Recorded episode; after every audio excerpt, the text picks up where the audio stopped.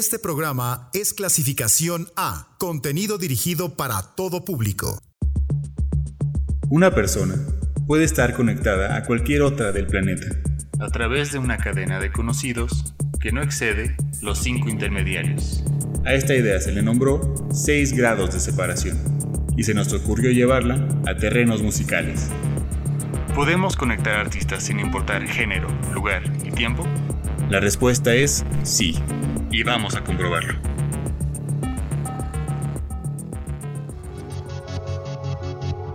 Sábado de mezcolanzas musicales en 6 grados. Las conexiones aquí no paran. Soy Arlette Peña y esta noche nos encargaremos de conectar a Alanis Morissette con Marco Antonio Solís. Platiquemos de estos dos. Alanis Nadine Morissette nació en Ottawa, Canadá, en 1974 y su entrenamiento musical inició cuando tenía 6 años. Primero aprendió el piano, a los 7 años de edad ya estaba interesada en la composición y a los 9 años escribió su primera canción. Desde ahí supo que la música era su camino y fue muy inteligente en cómo llegó a posicionarse poco a poco. Primero participó como actriz en una serie de Nickelodeon, You Can Do That on Television, cuando tenía 10 años.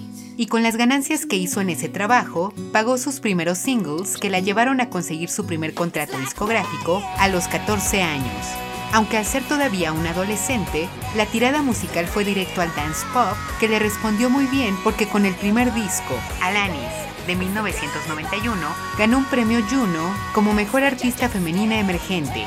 Vendió más de 100.000 copias y con el segundo, Now is the Time, las buenas ventas a nivel nacional se mantuvieron. Sin embargo, ella no se sentía conforme con lo que componía, además de que había presiones de por medio para seguir explotándola como ídola adolescente. Así que para alejarse de todo, en cuanto terminó la preparatoria se fue de su casa, llegó a Los Ángeles y ahí inició una nueva etapa en la que quería encontrar su verdadero sonido.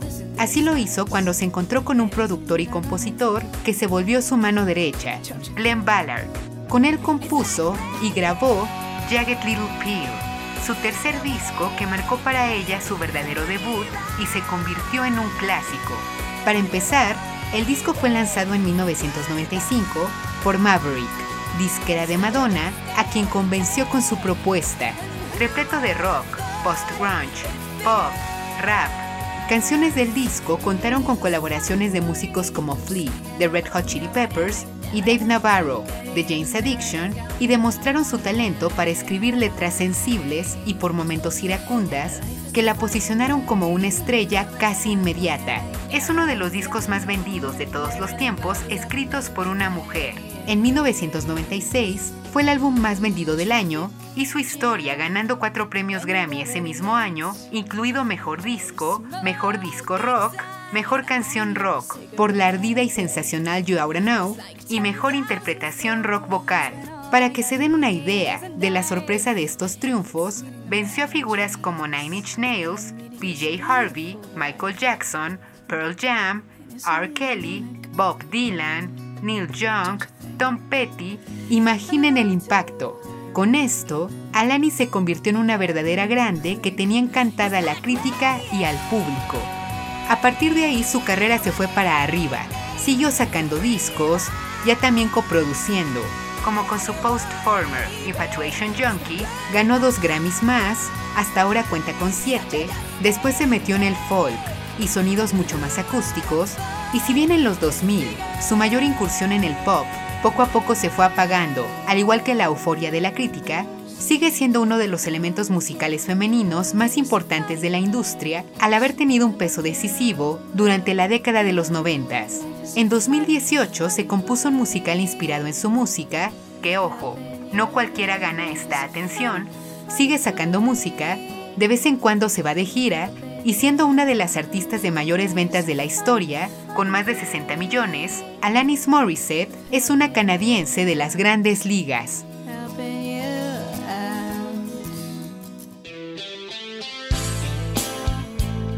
Marco Antonio Solís, uno de los más representativos cantautores mexicanos, también conocido como el Buki, nació en Michoacán en 1959 e inició su carrera musical cuando a los 10 años se unió a un primo suyo para crear el dueto Solís. Que más adelante pasó a ser Los Soles de Tarasco durante los años 70 y empezaron a llamar la atención cuando aparecieron en el afamado programa Siempre en Domingo.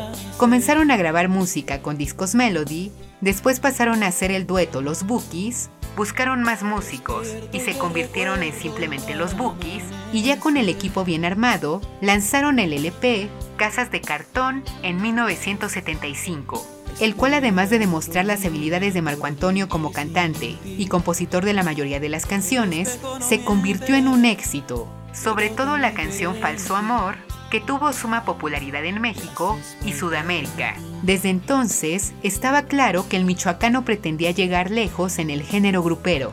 Ocho discos más sacaron de 1975 a 1985 y el éxito se conservaba, aunque fue la décima producción de los Bookies, Me volví a acordar de ti, de 1987, la que consiguió las mayores ventas. Vendió más de un millón de copias y con canciones incluidas como Tu cárcel y No me arrepiento, se convirtió en un álbum con sentido y desde ahí cada disco que sacaban al menos contenía un sencillo de ventas fabulosas. A finales de la década ya eran bien conocidas canciones como A dónde vayas, Mi deseo, Cómo fui a enamorarme de ti y a inicios de los noventas ya eran toda una sensación que incluso ya era solicitada para participar en soundtracks de películas. Pese a esto, eventualmente los Bookies se separaron y en 1996 se dio a conocer Marco Antonio Solís como solista. Su primer disco en solitario llegó ese año, en pleno vuelo, y fue éxito instantáneo. Iniciar como solista le resultó sumamente bien, componía sus canciones, también producía, le permitió ya no solo dedicarse al grupero, también a la cumbia, el pop, más adelante a la bachata, y esto aumentó todavía más su fama.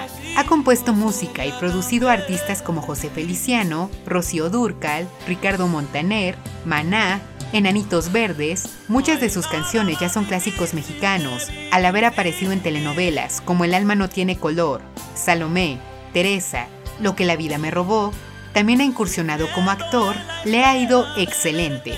Ha sido acreedor a varios discos de oro y platino, tiene su estrella en el Paseo de la Fama en Hollywood, ha ganado 5 Grammys latinos, ha estado nominado a 6 Grammys, ha sido sumamente exaltado en América Latina y otras regiones como Estados Unidos y parte de Europa, su carrera ha estado marcada por el éxito y con numerosos discos, colaboraciones y massive hits, el Buki es un mexicano reconocido que se mantiene como uno de los más importantes de México. Alanis Morissette y Marco Antonio Solís. Iniciemos la música con Más que tu amigo, de Marco Antonio Solís, seguida de You Oughta Know,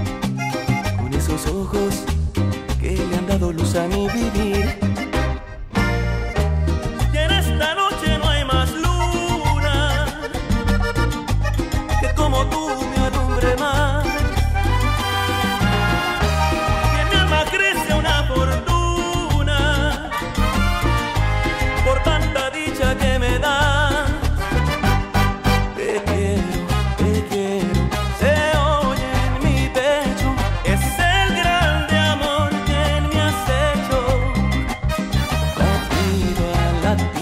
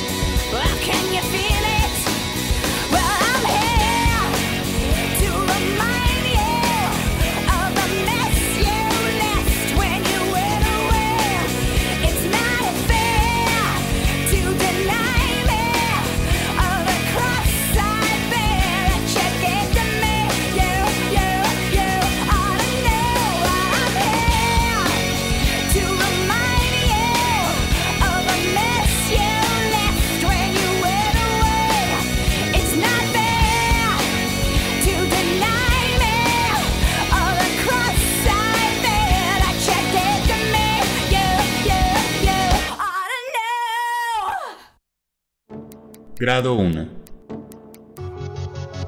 You Oughta Know, de Alanis Morissette, es una de las canciones más importantes de su carrera, y la música, así como la cultura popular, le han rendido homenaje.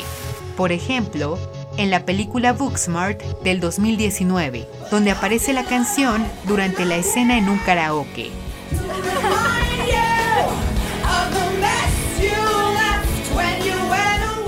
Una canción más que aparece en esta cinta es Look at This House de Santi Gold.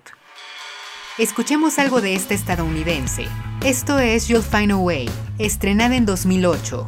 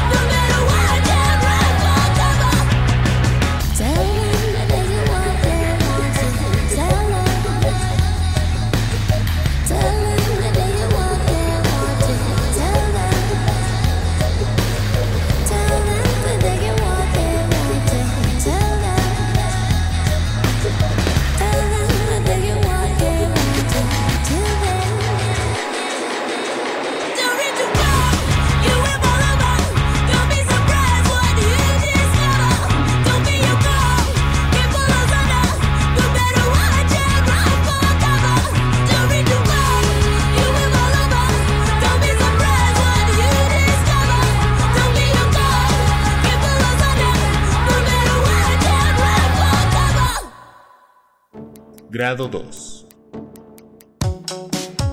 Santi White, mejor conocida por su nombre artístico, Santi Gold, es productora, compositora y músico proveniente de Pensilvania. Inició como vocalista de la banda de punk rock, Stiff, de 2003 a 2005 y su energía y talento gustó tanto que durante su estadía en el grupo le ofrecieron contrato discográfico como solista. Con ayuda de otro miembro de la banda, John Hill, produjo su disco debut, Santo Gold, editado por Downtown Records en 2008, aunque al año anterior ya había recibido atención de los medios gracias a los singles Creator y Les Artistes. Esta última fue un super hit. A Santo Gold le fue muy bien en críticas gracias a su fusión de reggae, rock alternativo, new wave, que se posicionó como uno de los mejores discos del año y fue tal el impacto que tuvo que gustó a grandes que la invitaron a irse de gira con ellos. Por ejemplo, Beastie Boys, Kanye West, Jay-Z, Bjork. En 2009 participó en el festival Lollapalooza, después se alejó un tiempo de los escenarios para enfocarse en su segundo disco, Master of My Make Believe. Durante este tiempo colaboró al lado de Karen O. En cuanto a este segundo disco, nuevamente obtuvo buenas críticas. En 2016 sacó su tercer material, 99 Cents, Ha aparecido como parte de soundtracks de series televisivas, ha colaborado con muchos más de la industria musical como Licky Lee, Pharrell Williams, Tyler the Creator y sigue activa. Otra colaboración musical que Santi Gold ha realizado fue al lado de Mark Ronson, con quien hizo un cover de Pretty Green de The Jam. Escuchemos la original un momento.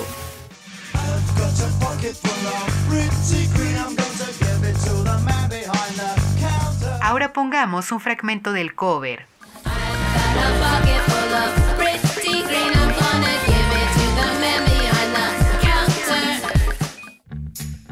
Pongamos una bien conocida de The Jam, Town Called Malice, estrenada en 1982.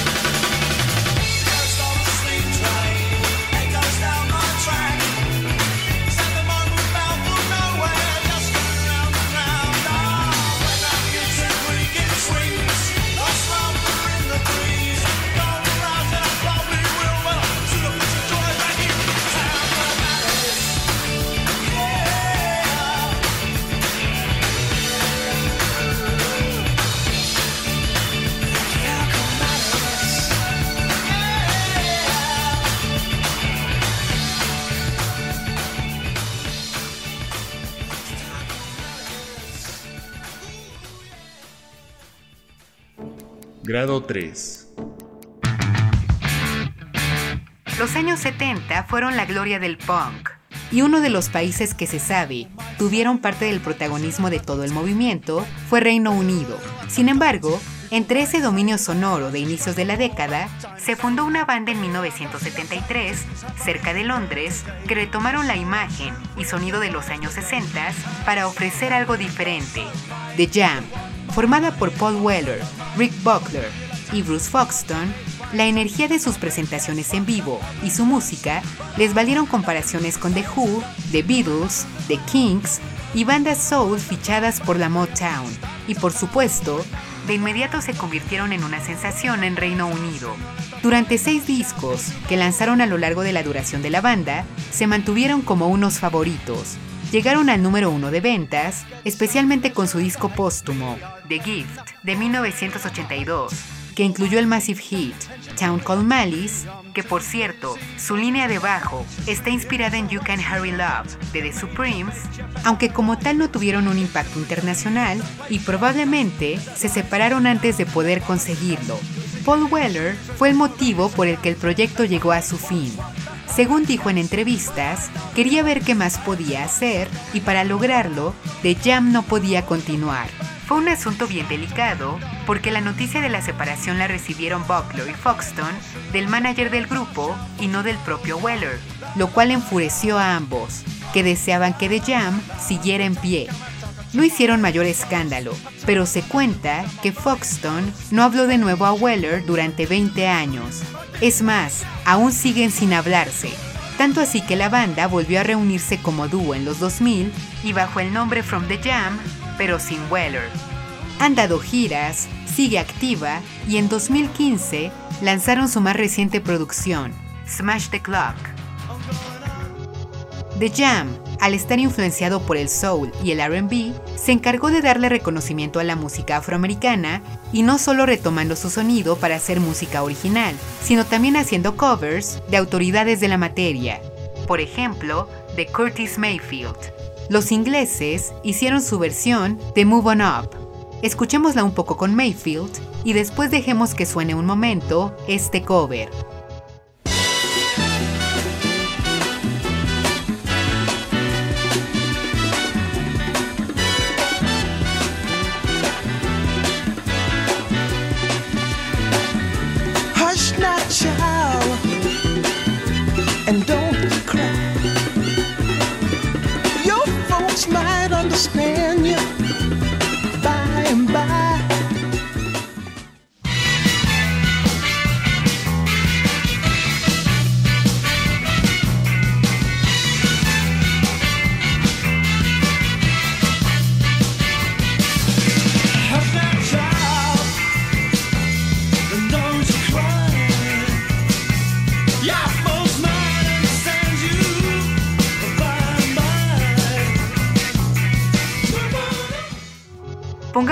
Este genio del soul, pero antes vamos a corte.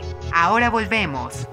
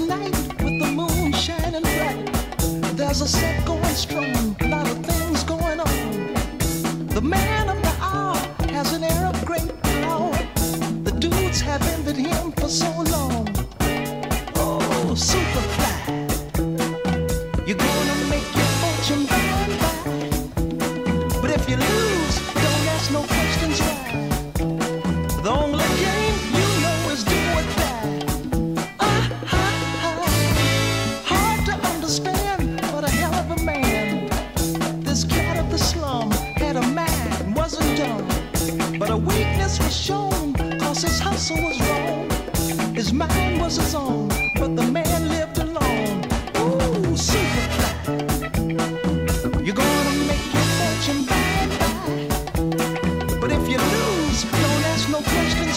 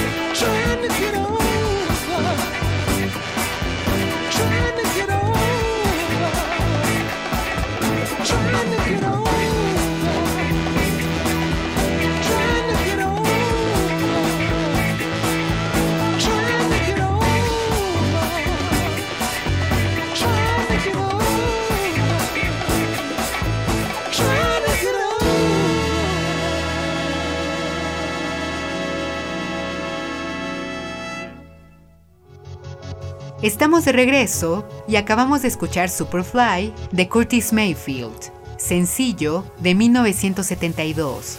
Vamos a la mitad del camino para conectar a Alanis Morissette con Marco Antonio Solís. Así va nuestro avance hasta el momento. Grado 1. Alanis Morissette forma parte del soundtrack de Booksmart, también Santi Gold. Grado 2. Santi Gold hizo un cover de Pretty Green de The Jam. Grado 3. The Jam realizó su versión de Move On Up de Curtis Mayfield. Vamos al grado siguiente. Grado 4. El originario de Chicago, Curtis Mayfield, fue un compositor, productor, guitarrista y cantante cuyo trabajo fue arquitecto de la música soul proveniente de su ciudad natal. Nacido en 1942, su trayectoria artística inició en 1957 cuando se convirtió en guitarrista y vocalista de The Impressions. Con ellos, especialmente desde 1962, que el grupo pasó a ser un trío, y su historia al incorporar en el soul una técnica vocal del gospel en la que sacando provecho de las tesituras de cada músico, se turnaban la voz principal en sus canciones y mientras una lucía como titular, las otras hacían armonías de acompañamiento. Esto dio un dinamismo diferente porque así como Curtis podía llevar la batuta de la voz, por momentos la delegaba a Sam Gooden y a Fred Cash, creando mucho más furor en los escuchas. Bandas como Sly and the Family Stone o Air, Wind and Fire copiaron este estilo, y en general mucha de la escena de Chicago comenzó a imitar a The Impressions y más a Mayfield porque su estilo en el escenario, así como su forma de tocar la guitarra, fue todo un estruendo en la escena musical. Pero a la par de Impressions, también Mayfield compuso para otros artistas como Gene Chandler, Aretha Franklin, Jerry Butler, también a lo largo de los 60 fue parte crucial en la transformación de la música negra, que procuró a partir de la década tener carga social a raíz de la lucha de los derechos civiles. También fundó su compañía discográfica, Curtain Records, terminada la década de los 60, abandonó The Impressions y empezó carrera como solista, mucho más arraigada al funk, y le fue fabuloso. Fue engrandecido por la crítica por discos como Curtis, de 1970, especialmente por sencillos incluidos en ese material, como Move On Up, We the People Who Are Darker Than Blue y Don't Worry, If There's a Hell Below, We're All Going to Go. En 1972, su popularidad estalló con la banda sonora que compuso para la película Superfly. Le fue excelente hasta que llegó el auge de la música disco que lo quitó de las listas de popularidad. Después lamentablemente tuvo un accidente en 1990 que lo dejó paralizado del cuello para abajo y aunque murió en 1999, antes logró publicar un poemario, recibió un Grammy honorario y fue introducido al Salón de la Fama del Rock and Roll en dos ocasiones, como parte de The Impressions y como solista. Curtis Mayfield es uno de los más grandes íconos de la música afroamericana. Mayfield, ya se comentó, fungió también como productor, y una de las bandas a quienes les trabajó material fue Five Star Steps. Una de las canciones que les produjo fue Don't Change Your Love, y esta fue sampleada por Usher en el sencillo I'll Show You Love, específicamente su batería. Vamos a escuchar cómo suena la original.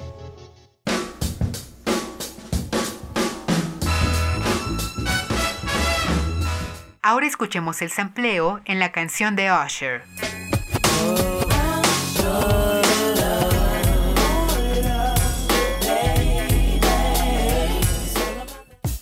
Escuchemos más de este tejano, hacedor de RB. Esto es Cut Up, sencillo del 2004.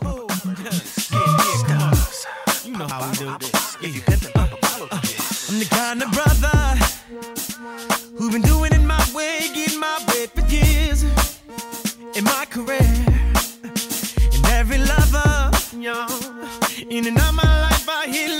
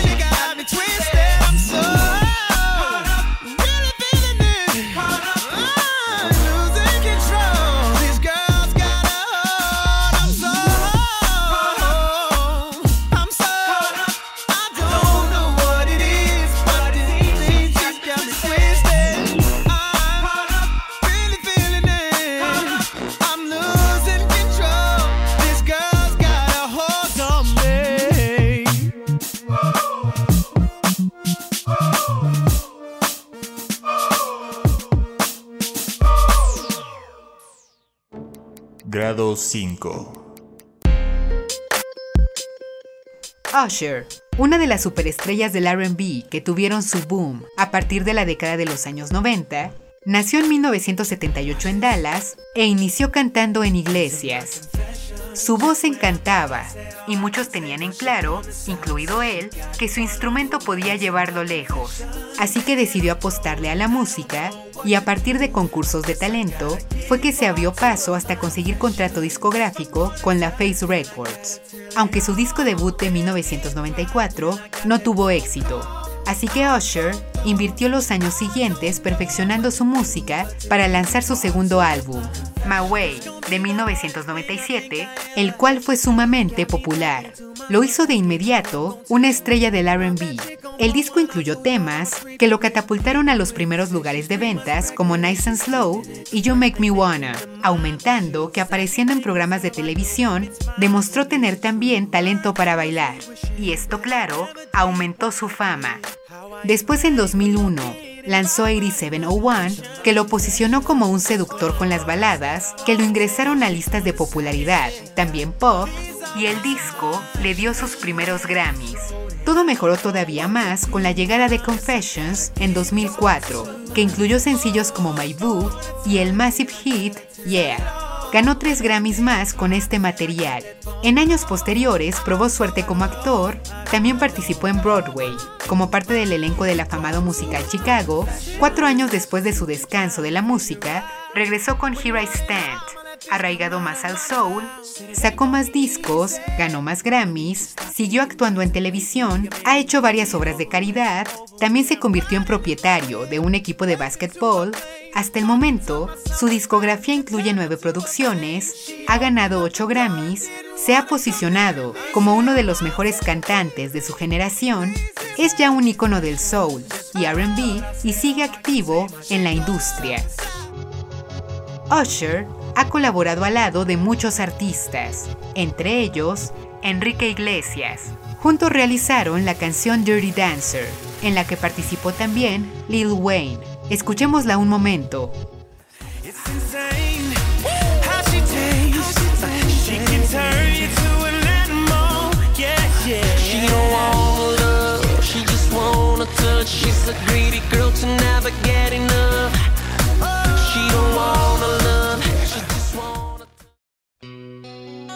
Ahora pongamos más de este famoso madrileño. Esto es Si tú te vas, estrenada en 1995. Si tú te vas, te llevarás mi corazón. Y yo sin ti, ya no sé por dónde Si tú te vas, nunca te podré olvidar. Me quedo aquí solo pensando en ti. Si tú te vas, el dolor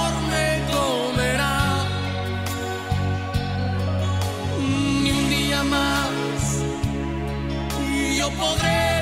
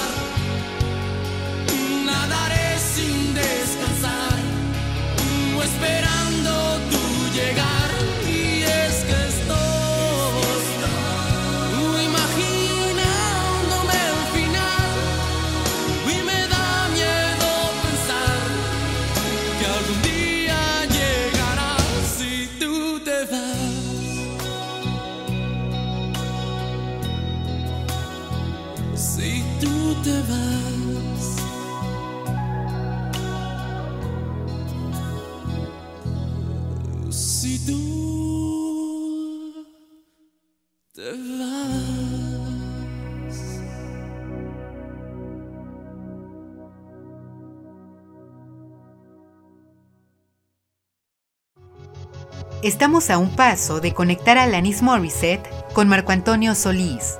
Antes de ir al grado final, hagamos el recuento final de la noche. Grado 1. Alanis Morissette forma parte del soundtrack de Booksmart. También Santi Gold. Grado 2. Santi Gold hizo un cover de Pretty Green de The Jam. Grado 3.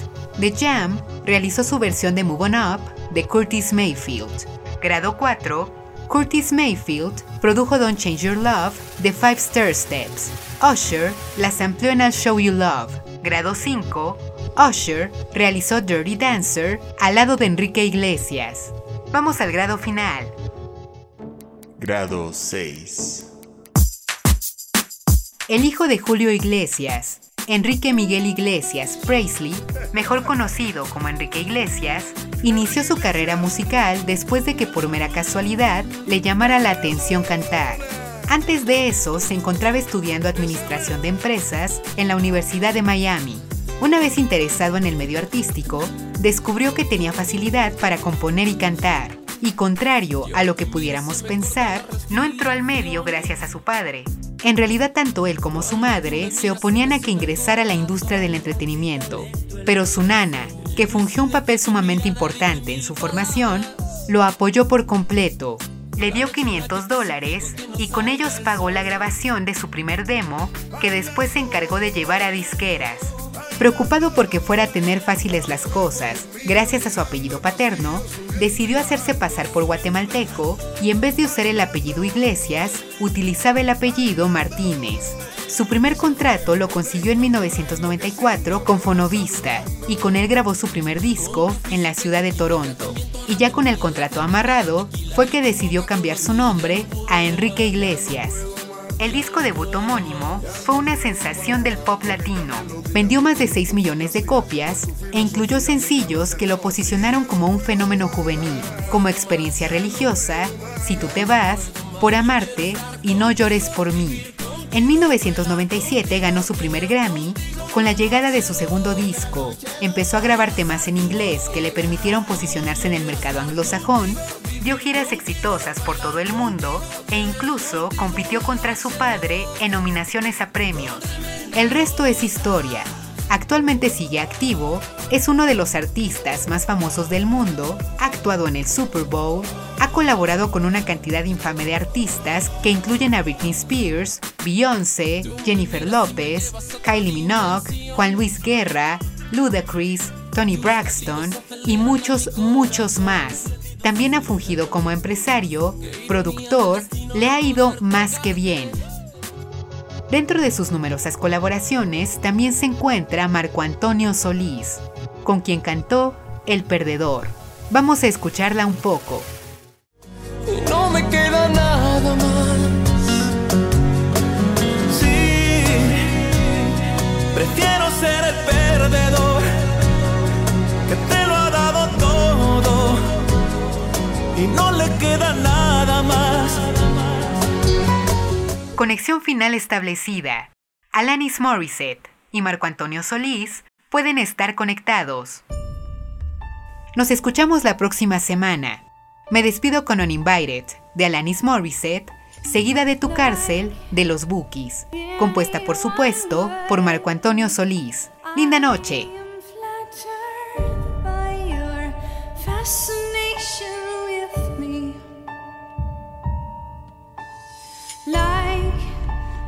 Any hot blooded woman, I have simply wanted an object to crave.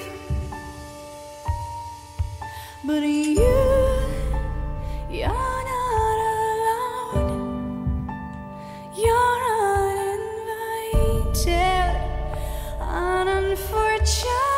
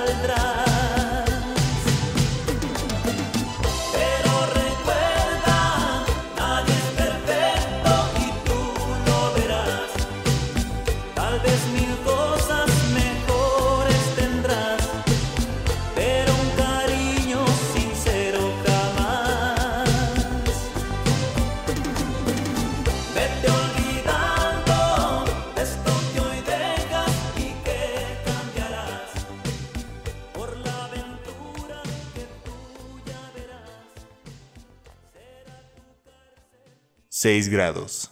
Vinculaciones musicales infinitas.